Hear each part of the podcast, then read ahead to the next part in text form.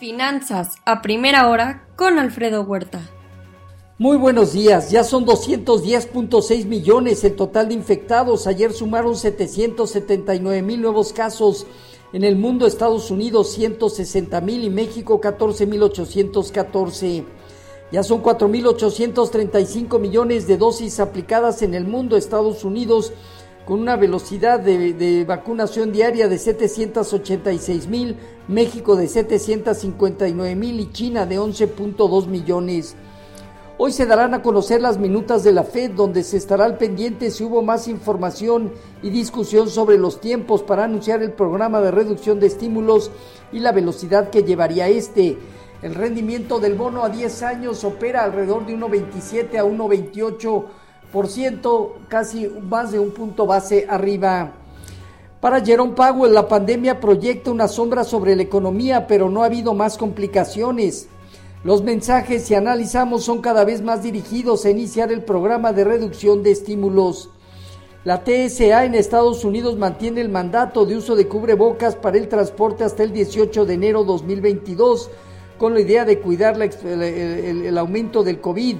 Vuelos comerciales, autobuses y trenes incluyen aerolíneas divididas sobre si exigir vacunas COVID a empleados.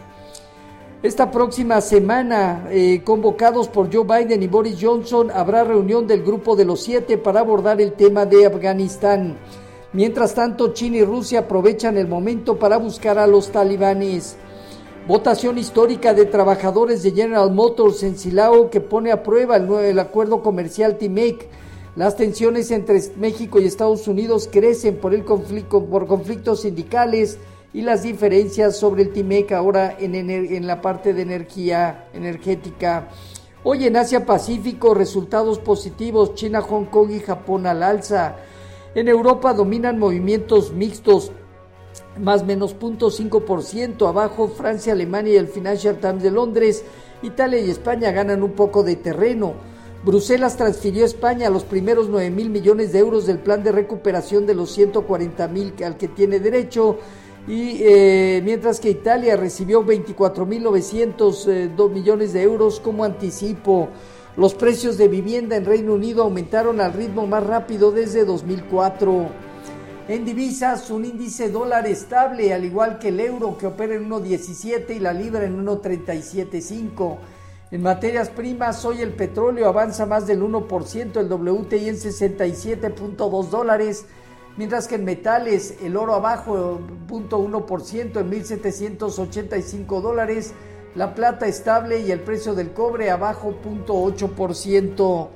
Ayer cierres negativos de las bolsas en Estados Unidos luego de confirmarse el dato débil de las ventas al menudeo en julio de menos 1.1% mensual, pero se ubica muy por arriba de los niveles eh, previos de la pandemia.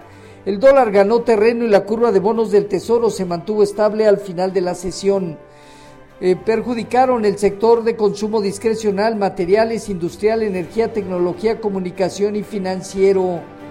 El Dow Jones eh, parte de los 35.343 eh, unidades y tiene de aquí a los 36.750 puntos una zona de alta prueba.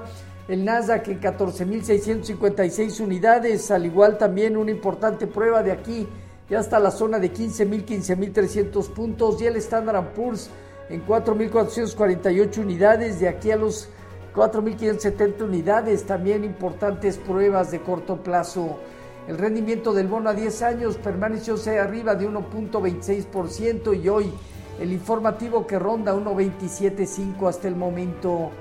Con eh, respecto con respecto a nuestros eh, mercados, tipo de cambio terminó cerca de los 20 pesos, presentando una depreciación arriba del 0.6% bajo condiciones normales.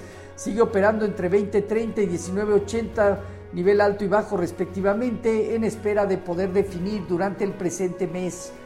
Fondeo diario, papel ornamental en 4.47 y bancario en 4.57, el, la tía 28 días en 4.75.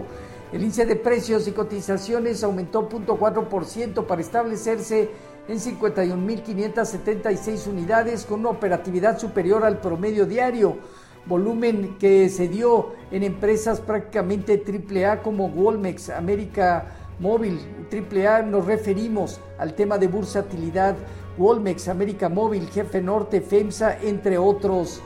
Bajo las condiciones actuales, el mercado está presionando esta zona de 52 hasta 53.500 puntos y en la parte baja niveles cercanos a 50.000 unidades como primer soporte. En cuanto a la tasa riesgo país de México, se presionó un poco a 213 eh, unidades. El IMEF espera un paquete económico inercial en el 2022. Lo positivo es que no va a buscar endeudarse y mientras que en ingresos tributarios eh, reducirá deducciones personales y quizá la tasa efectiva de las empresas. Podría disminuir productos que se tasan al 0% o que están exentos. Este día tenemos el índice hipotecario, inicio y permiso de construcción de vivienda, inventario de crudo de la Agencia Internacional de Energía, las minutas de la Fed y subasta de bonos a 20 años. En México no hay información económica relevante. Mañana el indicador eh, oportuno de la actividad económica a julio. Los eh, futuros se mantienen más o menos 0.2% negativos Dow Jones, Standard Poor's y ligera alza en el Nasdaq. Tipo de cambio operando en 19.98 a la venta, más del un, centavo de apreciación, el 0.1%. Así, finanzas a primera hora con Alfredo Huerta.